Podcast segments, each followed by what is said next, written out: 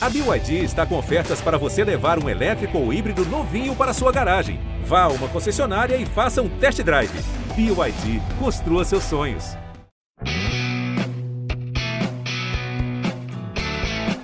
Casão, troca ideia.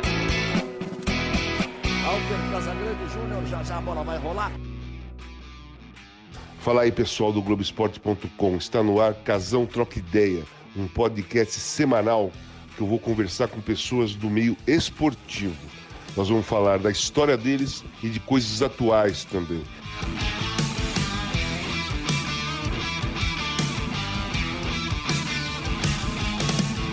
Olá, pessoal. Hoje eu vou conversar com um dos grandes jogadores do futebol mundial, meu amigo Júnior. Tivemos uma ligação absurda durante a nossa carreira que ele vai contar. Ele vai contar também a visão dele da Copa do Mundo de 82, também como começou aquele Flamengo. E uma coisa muito importante que eu sei, ele também sabe, a importância de jogar com a camisa do Torino. Vamos ouvir essas histórias mais da boca dele? Fala, Léo, beleza? Obrigado pelo, por topar conversar comigo. Acho que é a primeira vez que nós vamos conversar sobre a sua vida. Ah, porra, que é legal? cara. Pô, isso- e a sua vida se entremeia com a minha, né? É lógico. Então, nós vamos falar isso durante a conversa que os caras não sabem o porquê, né?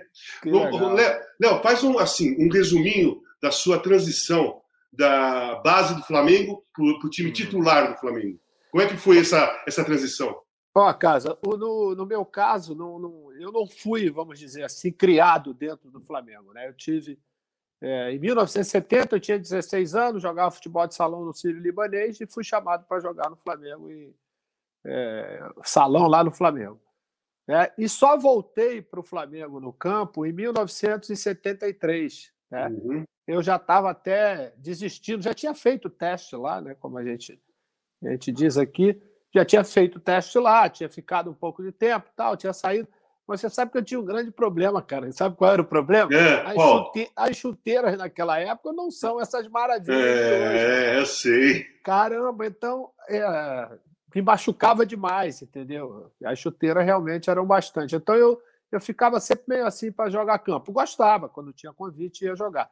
E quando fui convidado em 73, né, através de um amigo do meu tio, avô, irmão da minha avó, é, ele tinha o Modesto Bria, que é uma figura Sim. conhecidíssima dentro do Flamengo, né? E quando eu cheguei lá, o mais engraçado é que quando eu cheguei lá, já estava com aquele cabelão. Aí seu Bria, seu Bria, porque ele era paraguaio e nunca perdeu o sotaque, né? Aí ele mandou para mim assim, ó. É, isso é um guitarrista ou um jogador de futebol? eu falei, "Ih, caramba. Mas naquele período foi o período que a, a geração do Zico, né? Porque o Zico é um ano mais velho do que eu. Zico, Rondinelli, Jaime, Cantarelli já tinham subido para o profissional. Então, se abriram muitas brechas né, no time juvenil na época para isso. Até Aí porque, fiquei- até Ah. porque os, caras subiram e jogaram bem, né? Não, eles subiram, eram bicampeões cariocas Hã? da categoria, né? Então, quer dizer, abriu muita brecha e então eu joguei, na verdade, um ano somente, né? Que foi o campeonato de 73, 74. E no final do campeonato em 74, aí eu já subi para o profissional jogando como, como lateral direita. E como foi, foi se encaixando você? Porque você é o seguinte, foi o jogador que é o jogador que mais jogou com a camisa do Flamengo, né? É, multicampeão pelo time do Flamengo, mas teve um início, né? Como foi a sua disputa ali quando você subiu? Qu- Quais eram os jogadores ali que você estava disputando uma vaga? Você jogou na direita primeiro, né? Isso, isso. Tem, tem uma historinha em cima disso aí que eu vou contar rapidinho, que é o seguinte. Eu fui para o Flamengo jogando no meio-campo, né? Jogava de Hum. camisa 8. Na nossa época era camisa 5, camisa 8 camisa 10. né? É. E eu jogava de camisa 8 e às vezes de camisa 5. Num jogo desse do Campeonato Carioca de Juvenil, o lateral direito, o Garrido, contra o Madureira, que era o melhor time naquela época, se machucou e eu fui quebrar o galho porque tinha noção de marcação. E terminou eu jogando bem esse dia. E veio o seu, seu Bria, o Pavão, que era o treinador, e o Jaime Valente, que tinha sido ex-jogador do Flamengo. E eles falaram para mim, cara, para você subir para profissional, as possibilidades na lateral direita é muito maior. O Jober, que já era o treinador do profissional, está tendo alguns problemas. E de repente ali vai ficar mais fácil, porque no meio-campo é complicado. É Liminha, Zé Mário, era Geraldo, assoviador, Uhum. que estava subindo. A concorrência vai ser muito grande. E eu comprei essa ideia, graças a Deus, né? E terminei indo jogar na lateral direita. E quando subi para o profissional, a gente passa aquela transição, né, Casa? De, de ficar de fora dos treinamentos, uhum. porque você ainda não está, vamos dizer, nos planos do treinador. E eu me lembro que um dia depois do treino, o Jobé passou por mim e falou assim: É, por enquanto você está no deserto, mas daqui a pouco você vai estar no oásis. Então. Dizer, com essa metáfora, ele me diz assim: pô, esse cara vai me dar uma chance, né? É. Então, eu comecei a, a, me aplicar muito mais no treinamento, porque a gente ficava na baba mesmo, entendeu? Às vezes, é, então, mas é, olha como é importante, por exemplo, o treinador dá um toque de vez em quando para o cara que está na base ali, está encostado, ou subiu, está encostado, ele não participa do treino. O cara pensa que, pô, ninguém está me olhando, ninguém sabe de nada, não é isso? Aí o cara passa para você, passa por você e fala assim: por enquanto você está no deserto, mas daqui a pouco você vai estar no oásis. Já é uma deixa para você saber que ele está te vendo, né? É, ele me mostrou realmente que existiria uma oportunidade para mim, não sei quando, eu acho que também ele, ele também não sabia. Só que um mês depois teve uma excursão do Flamengo é, para o centro, né? jogamos em Goiás, Mato Grosso, por ali, e ele me levou nessa excursão. Né? O lateral direito era o Rodrigues Neto. O uhum. lateral esquerdo era o Rodrigues Neto e o lateral direito era o Humberto Monteiro, que tinha vindo Sim, do, do, Atlético. do, Atlético. Mineiro. Isso. E o Humbertão era o, era o lateral. E eu joguei meio tempo no amistoso contra o Misto, lá uhum. em Mato Grosso. Né? Aí, na volta para o Rio de Janeiro, nós tínhamos um jogo contra o Madureira é, no meio de semana. Aí o Humberto jogou o primeiro tempo e eu já entrei no, no segundo, tempo. A coisa foi tão meteórica, Casa, que, por exemplo, eu joguei contra o Madureira esse jogo, depois jogamos contra o América, que eu já fiz um gol né, contra uhum. o América. Depois tivemos um outro jogo contra o América, logo em seguida, que eu fiz um outro gol, já decidi no terceiro turno.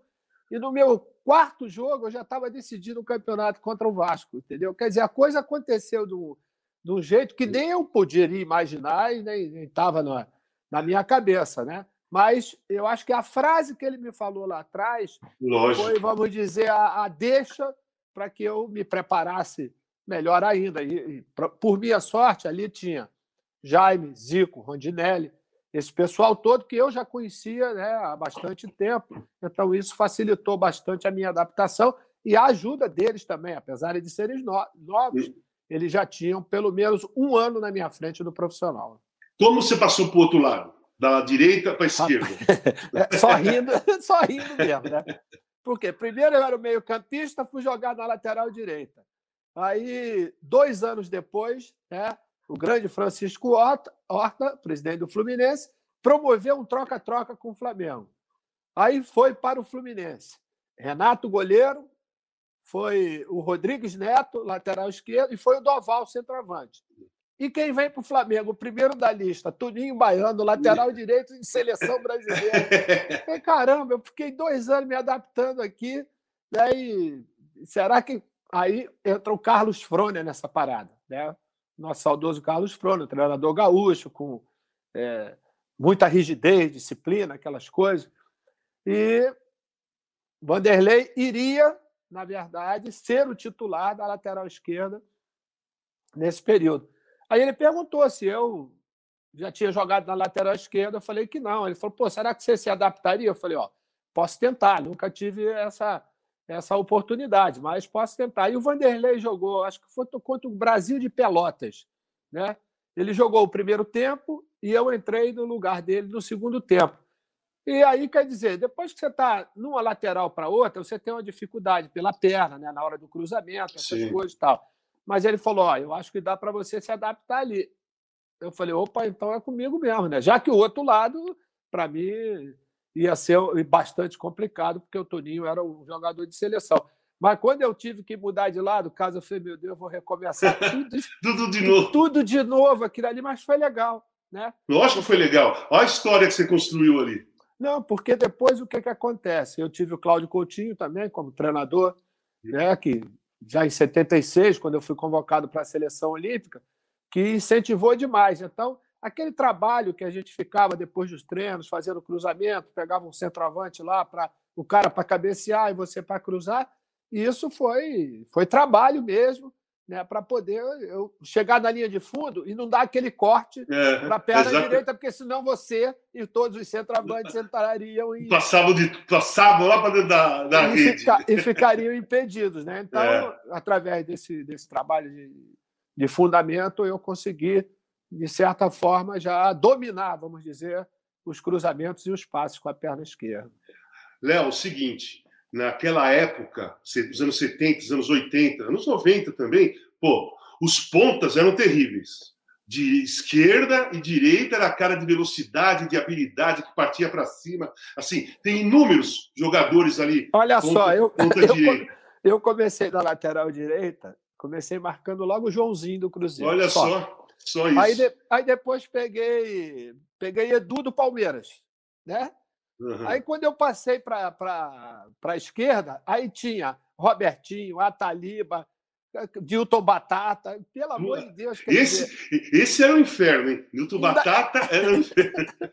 ainda tinha obrigação de apoiar, né? Não podia é. só defender, senão o cara dizia, ah, esse lateral só defende, não ataca. Então, quer dizer, mas o período foi sempre de aprendizagem nisso aí. Era bastante complicado.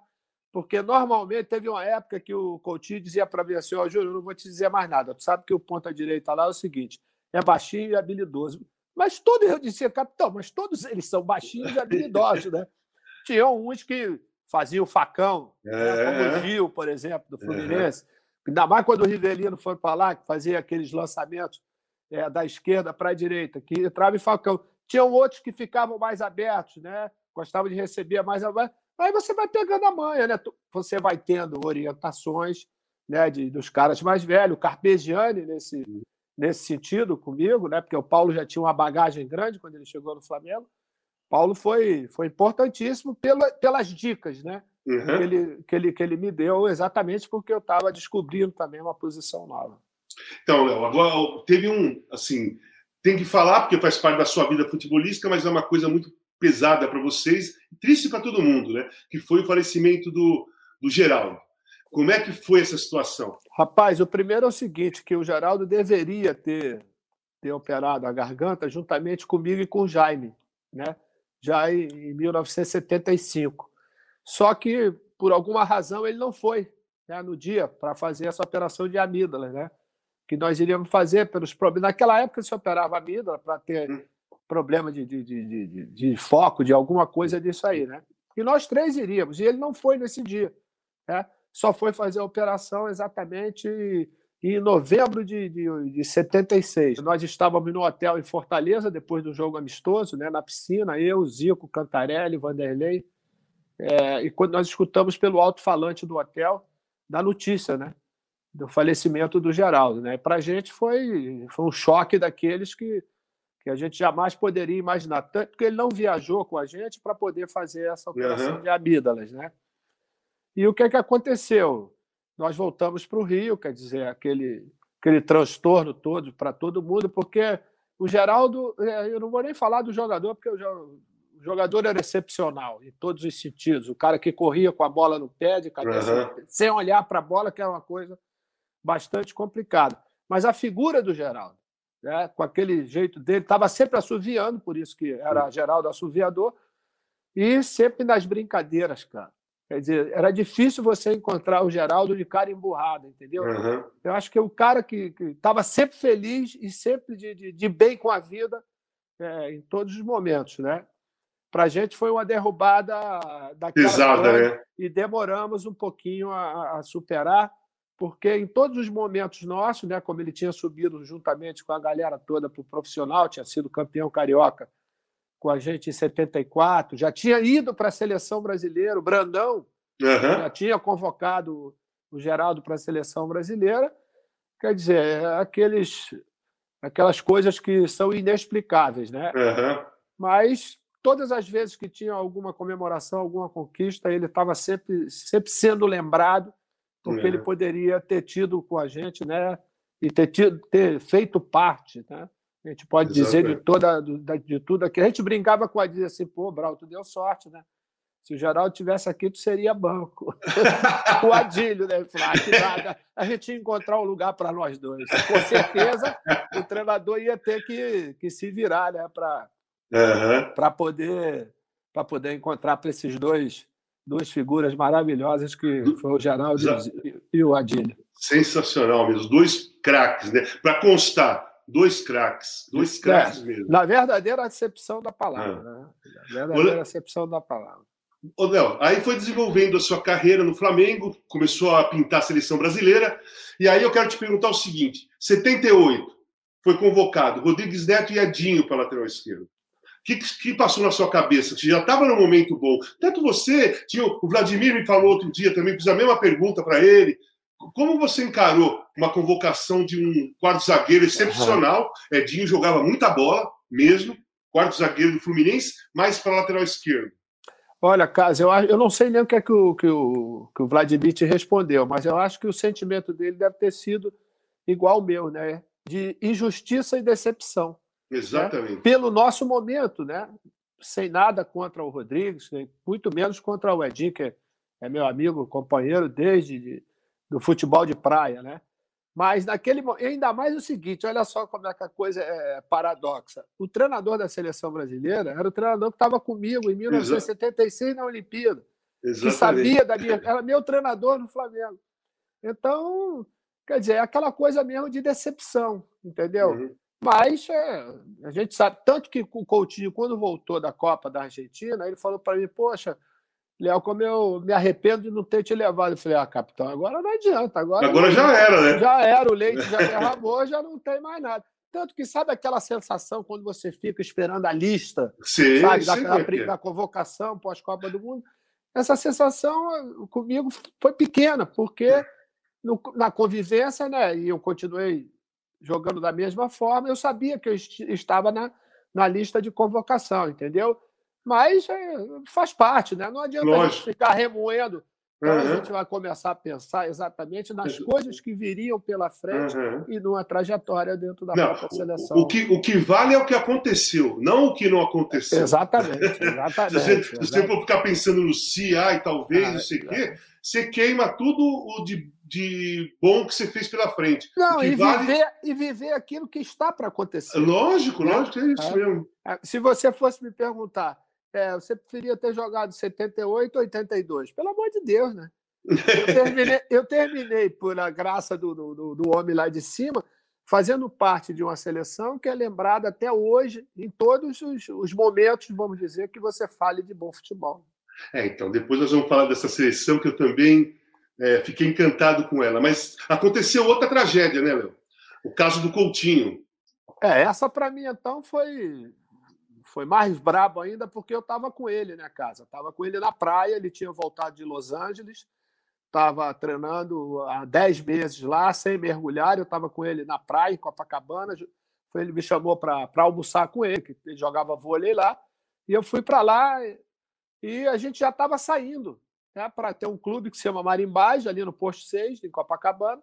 E ele era sócio de lá e falou: ah, vamos lá, pra, vamos almoçar. Aí nós saímos, estávamos na ducha, tomando uma ducha né, para ir almoçar, quando passou um amigo dele, falou, ô, Couto, não sei o quê, vamos mergulhar, tal, tal. Aí ele não quis, é... ele não quis, na verdade, dizer que não para ele, esse amigo, né? Aí perguntou, tu me espera aqui? Eu falei, espero, capitão, não tem, não tem, não tem tempo ruim, não, eu tô, tô de folga já. Aí o que, que aconteceu? Ele foi, eu estou esperando ele voltar até hoje, né, cara? É. Ele terminou com o afogamento dele e a gente tinha, isso foi uma sexta-feira, quando tiraram o corpo dele do, do, mar, eu não acreditava, quer dizer, aquela coisa que a ficha ainda não tinha caído daquilo é. que tinha acontecido num giro assim de três, quatro horas, cara. É. Uma coisa assim.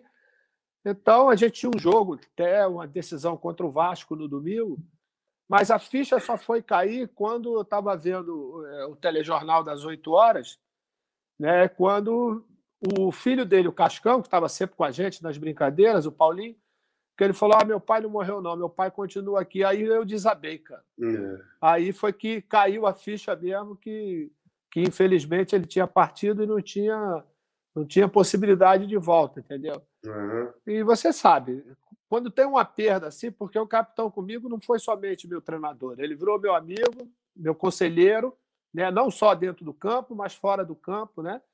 porque ele já tinha vivido. Você imagina, o cara que viveu a seleção de 70, Ah, ele era jovem, mas viveu a seleção de 70, com aqueles caras todos, a experiência que ele já tinha, Nossa, entendeu, dentro do futebol, e que, quer dizer, a gente tinha que absorver o máximo que pudesse desse período com ele. Foi o que aconteceu, é, primeiro na Olimpíada, e posteriormente, quando voltou da Olimpíada, né, os dirigentes do Flamengo vieram me perguntar como tinha sido o trabalho dele. Eu falei, ó, é um trabalho novo, é um trabalho moderno para esses tempos, né?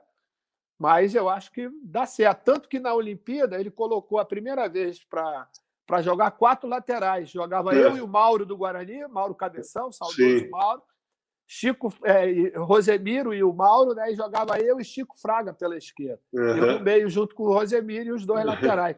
A ideia que ele achou para você para a gente enfrentar seleções que tinham acabado de jogar a Copa do Mundo, né? Como Polônia, Rússia e a Alemanha, exatamente. é, a Alemanha Oriental. Então, quer dizer, já eram ideias, né? E depois, na chegada dele com o Flamengo, E, e começou. co- como foi essa Olimpíada aí, ô, Léo? A Olimpíada foi a experiência talvez mais é, mais legal que eu tive em termos de a Copa do Mundo é um, é um evento só do futebol. Aham. né?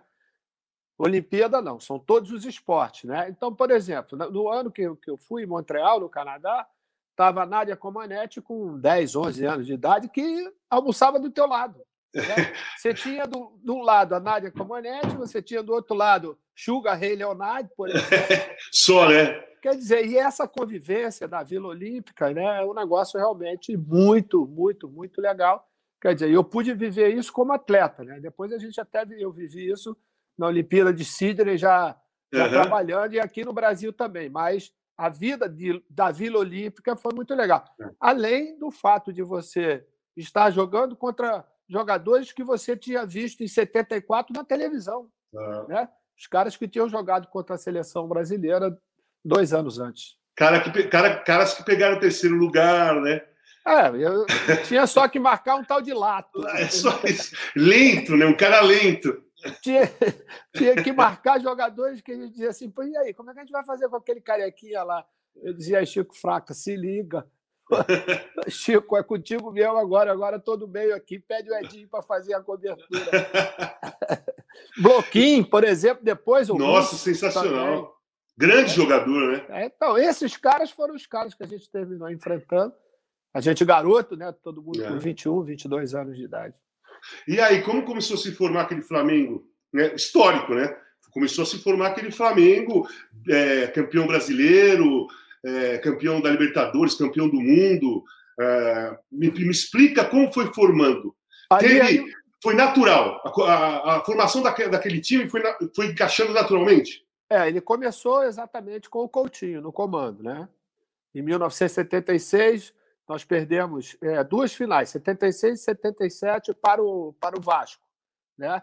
No Campeonato do Rio, Taça Guanabara. E em 78, a gente ganhou a final contra, contra o Vasco, né? Com o gol do Rodinelli de cabeça. Sim. E a partir dali, com essa formação, é, se começou a desenhar um time que foi exatamente de 78 até 83. Só que ali você tinha, na verdade, três gerações. Né? Uhum. Você teve a primeira geração, como eu já falei, do Cantarelli, do Zico. Depois veio, veio a minha geração, né? Já com eu e Adílio. E depois você teve a outra geração que chegou com Leandro, Tita, Andrade, entendeu? Então você teve uma junção ali, além da chegada dos caras mais experientes, Raul, né, Uhum. Carpegiani. Depois teve a, a volta do Nunes, que já tinha passado pelo clube. Teve a chegada do Lico, teve a vinda do Baroninho, né? quer dizer, como a, a vinda do Marinho. Então tinha uma base, uma base da, que veio do juvenil, né, do clube, feitos praticamente todos dentro do clube, juntamente com jogadores experientes e jogadores que vieram também para acrescentar e acrescentaram muito exatamente com essa, com essa chegada. Você teve período de 79, né? E então começou a história do salto de qualidade do time, né, do clube, né, no sentido que todo mundo dizia, ah, o Flamengo só ganha o Campeonato do Rio de Janeiro, né? E a gente teve uma troca de experiência, casa, que vieram durante aqueles torneios de verão que tinha Sim. na Espanha, né? Ramon de Carranza, Uhum. é, Naranja, aqueles torneios, Juan Gamper, que eram torneios que você enfrentava as melhores equipes da Europa. E aquilo deu uma experiência muito grande para a gente. Então, a própria diretoria, na época, começou a pensar exatamente o foco agora, a ideia agora vai ser o Campeonato Brasileiro. Né? Eu acho que com esse andamento de 78 até 80, começou exatamente essa formação é, do nosso time até chegar ao Campeonato Brasileiro de 80. E eu acho que talvez, talvez não, eu acho que o Campeonato Brasileiro de 80 talvez tenha sido o mais difícil pela concorrência. Né? Uhum. Você tinha São Paulo, você tinha Atlético Mineiro, né? É. você tinha Inter, você tinha Grêmio, você só tinha Palmeiras, você só tinha Timaço. Né? E nesse período, o que, é que aconteceu? A seleção brasileira começou a dividir entre o nosso time e o Atlético, que foram os dois finalistas. Né? Uhum. Tinham cinco do, do, do Atlético na seleção e tinham cinco do Flamengo na seleção.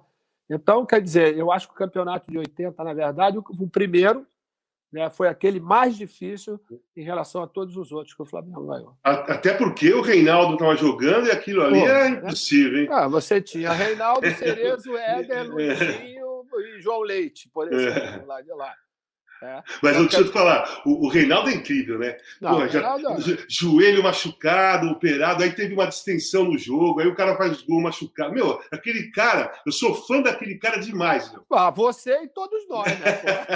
Pô, é impossível você não achar o cara que gosta do bom futebol, do cara que gosta daquele atacante, atacante, criativo, né? Porque o rei, tanto ele jogava enfiado, né? Como ele voltava para para fazer iniciar as jogadas, né? E ele era craque também. Esse era outro que você não podia bobear, para você ver, né? Uma bobeada que teve da nossa defesa, Uhum. exatamente naquela final, ele com uma distensão, ele foi lá e fez o gol de empate. Aquele cara, assim, sem chutão, sem corpo a corpo, nada. Era técnica pura, né? Ah. Habilidade pura, assim. né? É, os gols que ele fazia, a maioria deles era aquelas cavadinhas em cima do goleiro. a Eu que- maioria. eu acho que a- as cavadinhas, né, como a gente chama hoje, eu acho que foram inventadas pelo, pelo inventada pelo Reinaldo não, porque o Pelé fazia aquilo ali pra caramba, mas o Reinaldo se especializou mais Ex- ainda em dar aquela exatamente. E aí, Léo, aí começaram a ter os títulos, né? Brasileiro, depois eh, Libertadores, Mundial. Faz um resumo desse, desse período aí de títulos do Flamengo, das dificuldades na Libertadores, né? Eh, do, com o Liverpool, dos caras eh, desmerecendo, né? ignorando o Flamengo. Conta essa história pra gente. Bem, eu acho que é, a, a Libertadores abriu uma janela, né? E eu acho que o Flamengo foi pioneiro depois de todos aqueles problemas que a Libertadores trazia com violência, né? aqueles jogos, inclusive, que os europeus não vinham nem mais a América do Sul disputar. Então, o Flamengo abriu as portas depois dessa conquista nacional, né? Veio exatamente da conquista sul-americana, né? Que seria você disputar a Libertadores. E eu acho que o Flamengo criou uma estrutura, né?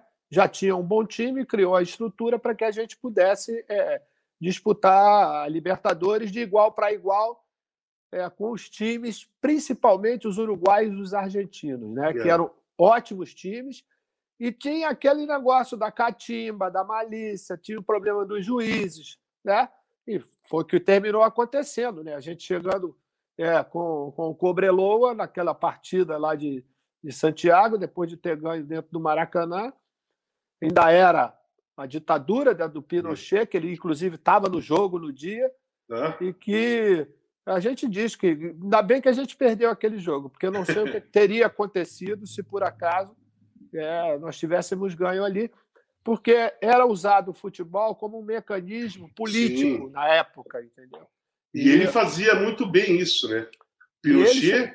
E ele chegou a dizer, mesmo antes do, do, do jogo, né, no, no microfone do estádio, que o Cobreloa, naquele dia, era, o, era a pátria de chuteiras também.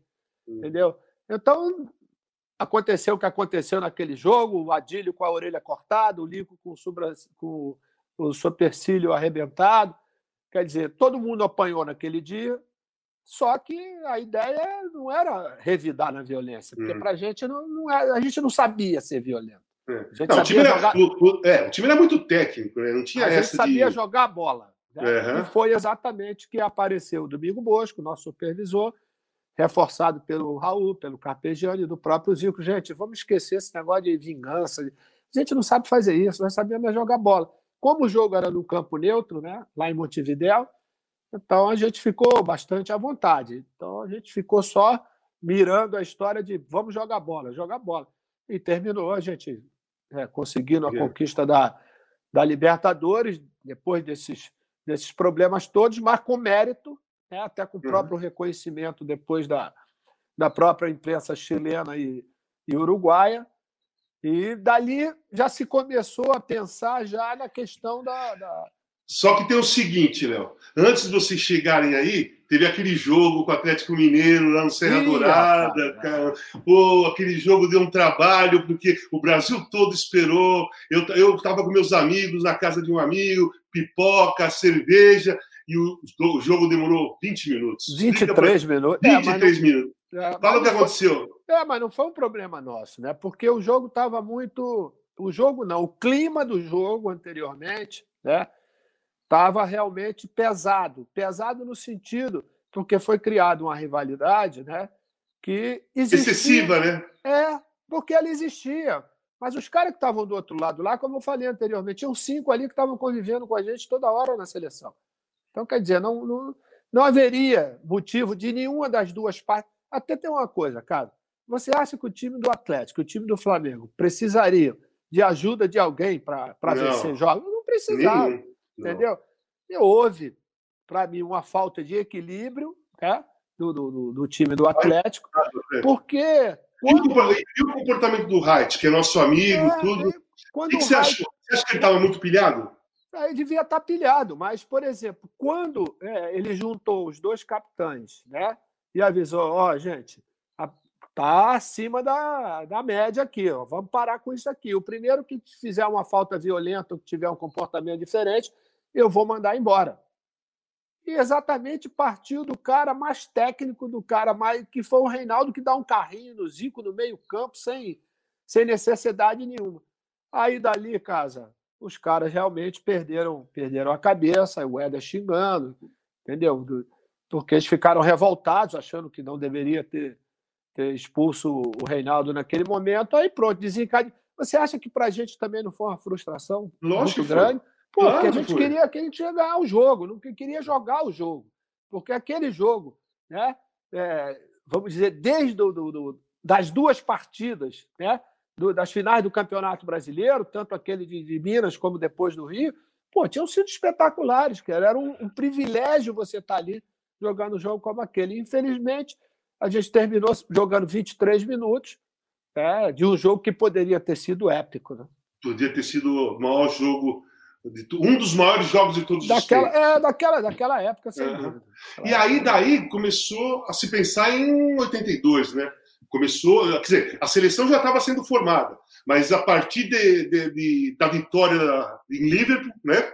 Aí começou o pensamento de 82. Fala um pouco da vitória de Liverpool, nós vamos, depois nós vamos para 82. Bem, quando, é, quando a gente foi para o Mundial, quer dizer, a gente. É lógico que a gente tinha mais informações do Liverpool do que Sim. eles tinham nossa, né? Porque não existia muito intercâmbio. Né? É, então, algumas. É, algumas informações para a gente, por exemplo, que o Grobelar, né, que era o goleiro sul-africano, era um bom goleiro, entendeu? Que tinha o Sunes, o escocês que Sim. jogava no meio-campo, que, que era um grande jogador. Então a gente tinha algumas informações e principalmente que eles jogavam muito, apesar de ser um time técnico, jogavam muito com a bola aérea. Uhum. Então Marinho e Moser, né, treinaram muito, né, cruzamentos. Então nós laterais, a gente não podia deixar cruzar evitar o cruzamento, porque era uma jogada forte dele. Cara, e a gente pegou um dia onde as coisas aconteceram de um uhum. jeito que nem a gente poderia imaginar que poderia terminar com 3 a 0 no primeiro tempo contra um uhum. campeão da Europa que tinha eliminado Barcelona, Real Madrid e companhia. Né? Aquele time era um uhum. timaço. Né? E eu acho que não, não, você falou em menosprezo, não foi?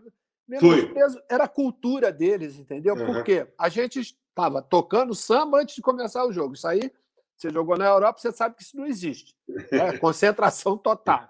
A gente, todo mundo de agasalho, né? e os caras de terno, porque é normal também, como é a cultura europeia. Né? E a corrente antes do jogo, né? que a gente faz, né? até hoje isso é feito, uhum. E que para eles isso não existe. Então, na hora que eles passaram para ir para se aliar para entrar os dois times né, para o campo, o que, que aconteceu? É, eles passaram olhando e rindo, mas eles não estavam rindo debochando. Entendi. O que, é que esses caras estão fazendo aí? Aí é que entra a manha do negócio. Né? Eu falei, ó, os caras estão rindo da gente aí. os caras estão rindo da gente aí. Vocês vão deixar os caras rir? Não, pô, a gente já tem que dar a resposta lá, lá dentro do campo, né? E a resposta foi bem dada, né? Porque bem dada. 3 a 0 no primeiro tempo, praticamente já tinha já tinha selado a sorte deles né, e a nossa conquista. E a torcida japonesa, como é que foi? Foi a dividida? Torcida... Foi então, mais é Flamengo, mais Liverpool? Não, na verdade, eles distribuíam, acho que uma quantidade de, de bandeirinha né, para os é, japoneses. Né?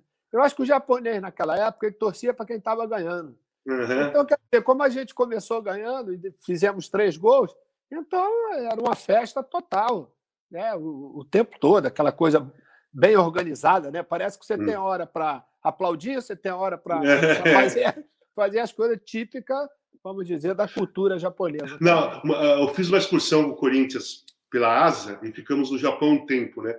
E o trem bala chegava 13 horas e 17 minutos. Aí o, o trem bala chegava 13 horas e 17 minutos. 17. Não sei por que não podia ser 16 e 15, não, 17. Não, não. Era 16 e 17. E chegava nesse, nesse horário mesmo. É por isso que eles são o que são no mundo todo, né? exatamente pela disciplina exatamente. É, que eles conseguem colocar dentro da própria sociedade. E aí, começa a preparação para 82, Léo? Como, é, foi, a, como a começou parte... esse preparo e começou através do mundialito, né? Que de 81. de 81, né? Que que o Tele começou a montar o time, né? Por exemplo, aquele time jogou Edivaldo na lateral direita, né? É, jogou Sócrates, o Zico não foi, o Zico estava machucado, jogou o Serginho de centroavante, jogou o Sócrates, Zé Sérgio jogou na ponta esquerda, esquerdo. Tita era o ponta direita. Uhum. Né?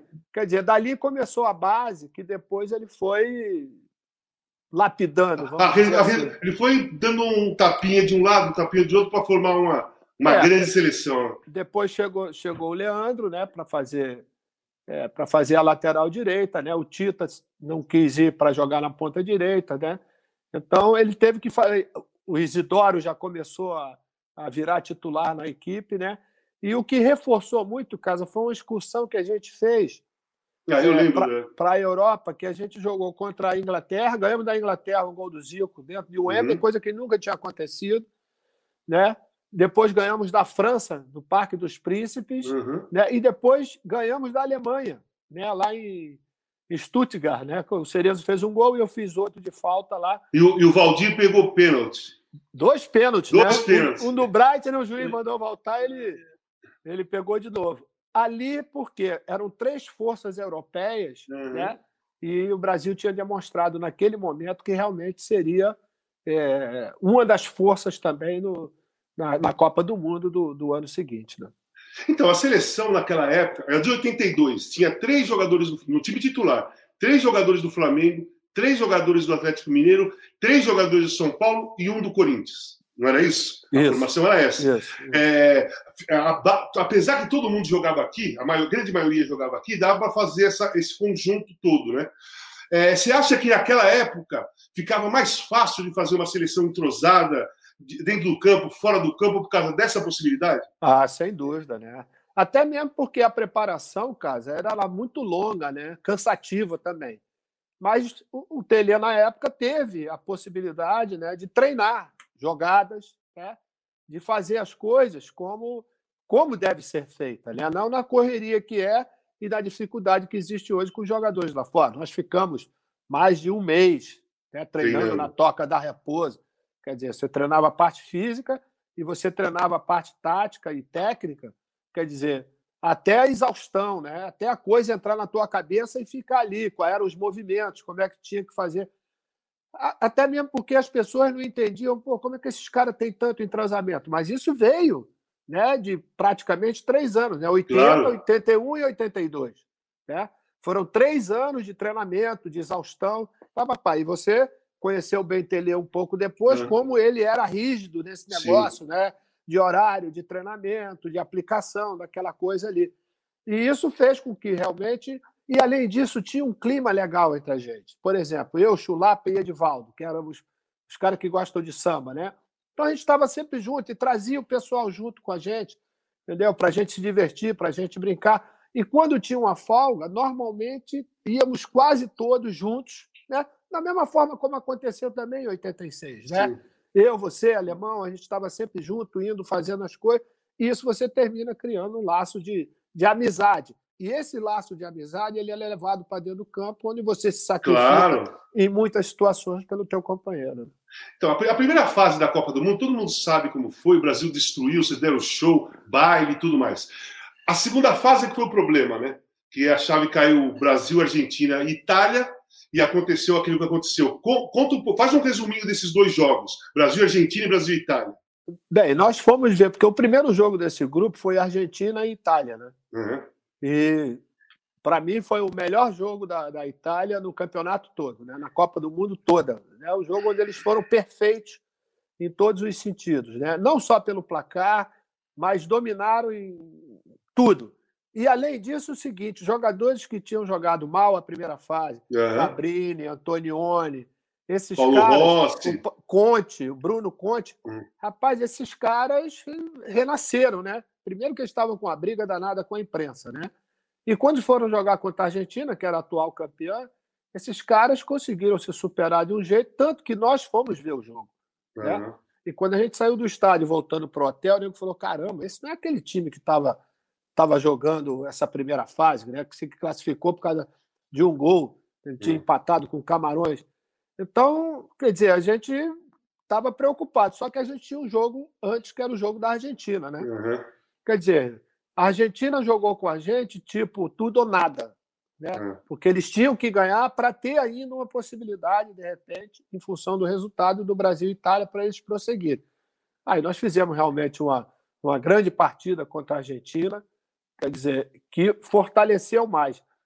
Quando a gente foi para o jogo da Itália. Calma, existe... calma, Você fez um golaço contra a Argentina. Aquele foi o terceiro gol, né? Isso. É, era uma jogadinha que a gente fazia sempre também no Flamengo, né? Que eu saía da lateral para o meio, numa diagonal, né? Entre o lateral direito e o back central, que o Zico fazia essa, esse passe na diagonal.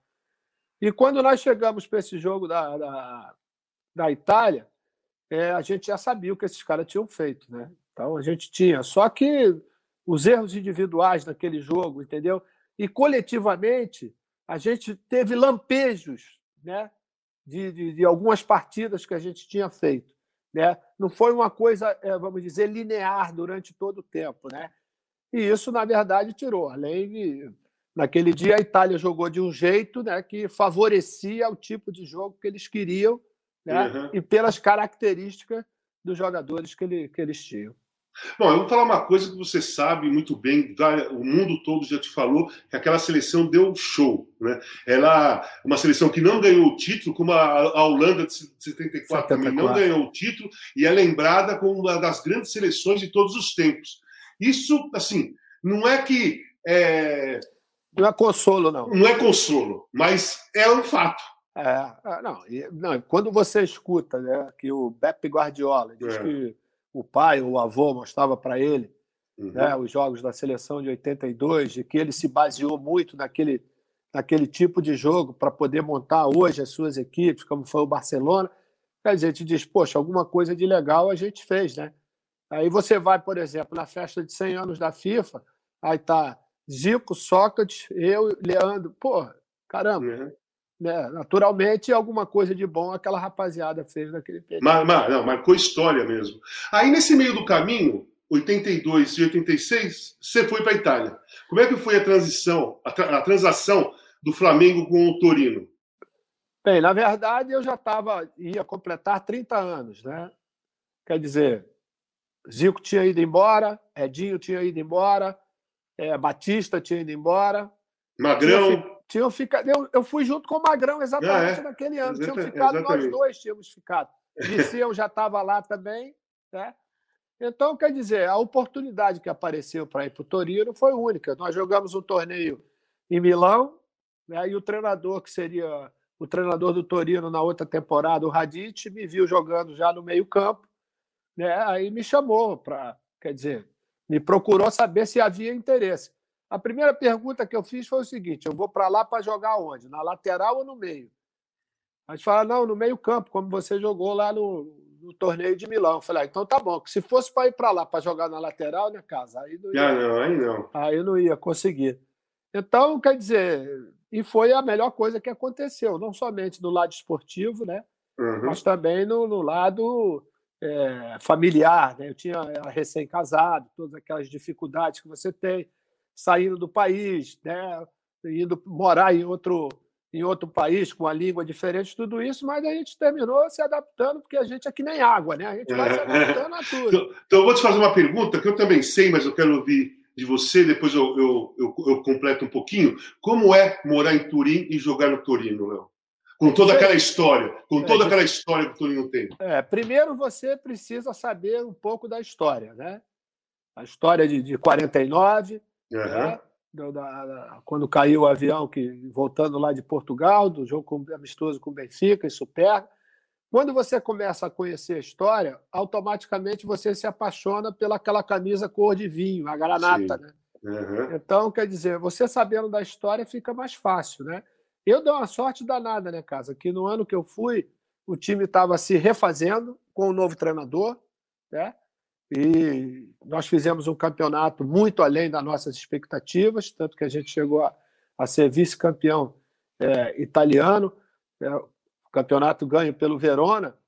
E o Torino é uma cidade realmente encantadora, espetacular em todos os sentidos. Né? A primavera em Torino, você vive ah, lá, você sabe o que, que é, com aquela cidade toda, toda arborizada, toda florida. Né? Uhum. E quando você consegue é, cativar o, o piemontês, né? Uhum. você fica amigo pro resto da vida mesmo, né? porque é uma, é uma amizade sólida. É verdade. Ela vai, ela vai permanecer sempre. E a minha ligação lá também vai ser como você. Eu tenho uma filha, que é a Juliana, que nasceu lá em 1986. Né? Então, é, eu dizer, tenho. O meu filho mais novo também nasceu lá. Então a gente tem uma ligação eterna com a cidade, né? Agora fala o seguinte: qual é o peso? Porque eu, eu também sei de ganhar da, da Juventus, né? Ah, não, aí é. é porque o derby torinês ele vai além do lado esportivo, né? É. o lado social, pelo fato da Juventus ser elite, né? O pessoal do Torino, um proletariado, operários, todas aquelas coisas. Então, a vitória ela se torna muito mais gostosa pela força financeira que a Juve sempre teve. Né? Então, quer dizer, são vitórias que os caras não esquecem. Nós ganhamos o meu primeiro derby, foi aos 45 do segundo tempo, com um gol de cabeça do Serena. São passados 40 anos, cara, e os caras continuam dizendo: lembra daquele corte? Quer dizer, Olha coisa... só, Léo, o meu, o meu, meu jogo principal né, do tempo que eu fiquei na Itália, fiquei seis anos, mas o jogo mesmo que representa a minha passagem pela Itália foi Torino Juventus, nós ganhamos 2 a 0 eu fiz os dois gols. Ah. Depois daquele dia, cara, assim, é, fizeram uma gravata com, com, com o meu o meu desenho do jogo, assim, é uma marca. É, é difícil de explicar, né, para as pessoas que não jogaram lá no Torino, como é a consequência de ter ganho um derby da Juventus, né? É, o cara me perguntou outro dia aqui é, a respeito do seguinte, como é, é, você falou que quem não vestiu a camisa do Torino não sabe o que, que é, mas é verdade. É verdade. É, Para você saber, você precisa vestir aquela camisa, sentir, né, vamos dizer, o clima, o ambiente é. como era da, da curva maratona, né? Uhum. Curva, não, né? Tem, tem um detalhe, eu acho que o Torino, pelo menos daqueles que eu conheço, o Torino é o único time que você, quando vai para lá, você não, você não é só um jogador da equipe do Torino. Você transita pela história do Torino. Exatamente. Você entra naquela história. Você, você sente dor da queda do avião de 49. Você vai para a missa lá que tem todo ano e você chora junto com os caras. É, exatamente, exatamente. É porque, como eu falei, você precisa conhecer a história. Quando você conhece a história, você está dentro dela. Aí, Copa de 86, Léo. Vamos lá. Copa de... Treinamos porra, meses, né? Ficou, ficou, parecia uma eternidade de treinamento. É. Qual foi a sua visão de toda aquela preparação, desde, a, desde as eliminatórias, né? As eliminatórias foram três, jogo, três jogos só, mas um entrosamento espetacular. Faz um resumo das eliminatórias até chegar ao jogo com a França. Eu acho que o grande problema que nós tivemos em 86 é, foi o problema da contusão do Zico, né? É, Porque nas eliminatórias ele estava em forma, né? E você lembra como é que as coisas funcionavam? Uhum. né? E depois também o fato do Falcão, é, por mais que eu tenha jogado no lugar dele, né? Uhum. É, em 86, se o Falcão tivesse também em forma, que ele estava com problema no joelho, eu acho que nós poderíamos ter tido uma sorte maior. Uhum. Primeiro pelo organizador que o Paulo era no meio-campo, né? Sim. E depois pelo finalizador que era o Zico no time. Opa. Né?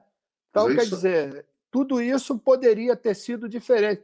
Além de, eu acho que o, o Tele poderia certamente ter levado o Renato, ter, ter aliviado aquele problema todo que, que teve, dando aquele corte do é Renato, e de consequência também teve o afastamento do Leandro, né? É. E isso aconteceu. É, porque... numa, numa situação só, nós perdemos dois, né? É. Então, isso, quer dizer, eu acho que teve uma influência. Para você ver, com tudo isso, né, nós fizemos uma primeira fase razoável, né, uhum. né, até o jogo contra, contra a França, onde perde um pênalti durante o jogo, uhum. entendeu? E quem mais tinha acertado as batidas, que foi o, o Júlio César termina perdendo, mas isso aí é tudo contexto. É, é. assim, a, a, a, seleção cresceu muito quando passou de fase o jogo com a Polônia, depois isso. o jogo com a França. Assim, a, o da França foi espetacular, apesar é. da derrota nos pênaltis. Mas o, o, o, da Polônia já foi um desenho do, do que seria o rendimento do jogo com a França. É, porque ali a gente já estava. É, entrosados já estavam, né? Mas eu acho que fisicamente, porque jogar naquele naquele calor. E, e, e o que estava no. Era meio-dia o jogo, não sei se você lembra. Yeah. É, jogar meio-dia era um desgaste muito grande. Mas é, poderia tranquilamente ter sido um resultado diferente naquele jogo da França. Então, aí agora dá para a gente explicar por que, que a nossa história se, se cruza, né? se, se junta. em, vários pontos, em vários pontos. Né? Pô, é. nós, nós jogamos juntas eliminatórias de 85. Fomos para a Copa juntos, né? Você jogava Íamos no Torino. Íamos para o circo voador juntos. Íamos para o circo voador juntos. Aí você tinha jogado no Torino, foi para o Pescara. Depois eu fui jogar no Torino, né? Mesmo time. Nasceu a sua filha lá e meu filho lá. Mora... Antes morávamos juntos, muito perto, muito próximo, né? Pescara de, de Asco, Asco. pertíssimo. Todas as festas a gente estava, aniversário. A gente até inventava festa, né? para estar tá junto, né? Pô, Conta aquele Réveillon. É, Conta aquele Réveillon. É, eu acho que as mulheres eram, vamos dizer, as ferramentas principais disso, é, porque se davam bem. Né? Uhum. Então, quer dizer, ficava tudo mais fácil. E a gente teve, nesse dia, foi coincidência, né? Porque estava. É, o Edmar estava no Pescara e o Tita no Pescara, né? Só que o Tita teve, teve cachumba, não hum. pôde ir para a festa. O Andrade e o Renato em Roma. Uhum. Né? É, Careca né, que estava no Napoli, foi para lá também. Então a gente se juntou para aquele Réveillon que você tinha operado o joelho, que chegou de muleta e saiu andando. Explica esse milagre aí. É, não dá para explicar. O médico falou para mim assim: você tem que ficar três meses sem pisar no chão, só de muleta. Eu estava cumprindo, né? Aí quando foi a festa ali, você lembra? Eu cheguei, sentei no sofá, começou o samba, a conversa, comecei a tomar cerveja. Quatro e meia da manhã, quando, ó, vamos embora, vamos embora, levantei, peguei as muletas, saí andando, ninguém acreditou. Meu, foi até meus pais, né? Os meus pais é, foram pô, pra festa. Me, me, lembro que a tua mãe levou é, torresmo, torresmo. não sabiam que era torresmo.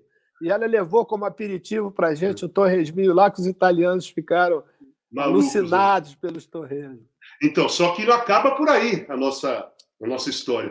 Aí você voltou para o Flamengo, né? Yes. É, acabou sendo campeão brasileiro em 82, uh, 92, campeão brasileiro em 92, capitão, fazendo gol, né? Maravilhoso. As pessoas pensavam que, ah, o Júnior acho que já acabou. De repente, cara, você barbarizou. Em 93 eu volto para o Flamengo, né? Volto não, eu volto para o Brasil para jogar no Flamengo. E fizemos uma excursão para a Europa, que foi só despedida, né? Isso, Jogos da... E eu estava jogando, né? o que, que aconteceu depois que o Evaristo caiu? Quem assumiu o Flamengo? Sobrou você. É, então você foi. Nós jogamos juntos eliminatórias, juntos Copa do Mundo, é, no mesmo time, apesar de ser época diferente, o mesmo time. Moramos próximos, fazíamos festas joguei a sua despedida e você foi meu treinador. Cara, eu não, tenho, eu não tenho essa ligação com ninguém mais. É, é, eu já, já, te falei que você, mesmo querendo, você não vai conseguir se livrar de mim. Verdade, verdade. É, e hoje trabalhamos juntos. E hoje. Não, 90... já faz. Uma, faz uma cara. 98. Desde 98, né? 98, Copa do Mundo. Foi a primeira Copa que a gente trabalhou juntos. Fomos para a Olimpíada de Sydney. Tudo isso juntos. Né? É, olha que coisa. E vamos continuar. Né? Nós vamos continuar juntos. Léo, é assim, a sua história é brilhante. Toda, toda, de futebol é assim, uma, uma das histórias assim é, mais espetaculares mesmo. Não só pelo seu talento como futebol, pelas coisas que você conquistou e pela pessoa que você é, porque eu sei como você é, muita gente sabe, mas tem pessoas que não conhecem a história da pessoa, né? do, ah. do ser humano. Você é fantástico mesmo. É um prazer para mim é, Obrigado, é, trabalhar irmão. com você Pô. e ter jogado todo aquele tempo. E, porra, cara, fico muito agradecido de da você ter forma. topado. Obrigado uma... a você de dar Gostou... essa oportunidade. Né? Porque Gostou do papo? Para que as pessoas possam conhecer a gente de um outro lado, que Exatamente. não seja somente aquele lado do campo. Obrigadão, Gostou, valeu você. Gostou desse papo todo? Tamo junto, pô, sempre. Obrigado, Léo. Obrigado valeu, mesmo. Casa. Tchau, um abraço. Obrigado. Casão, troca ideia. Alter Casagrande Júnior, já já a bola vai rolar.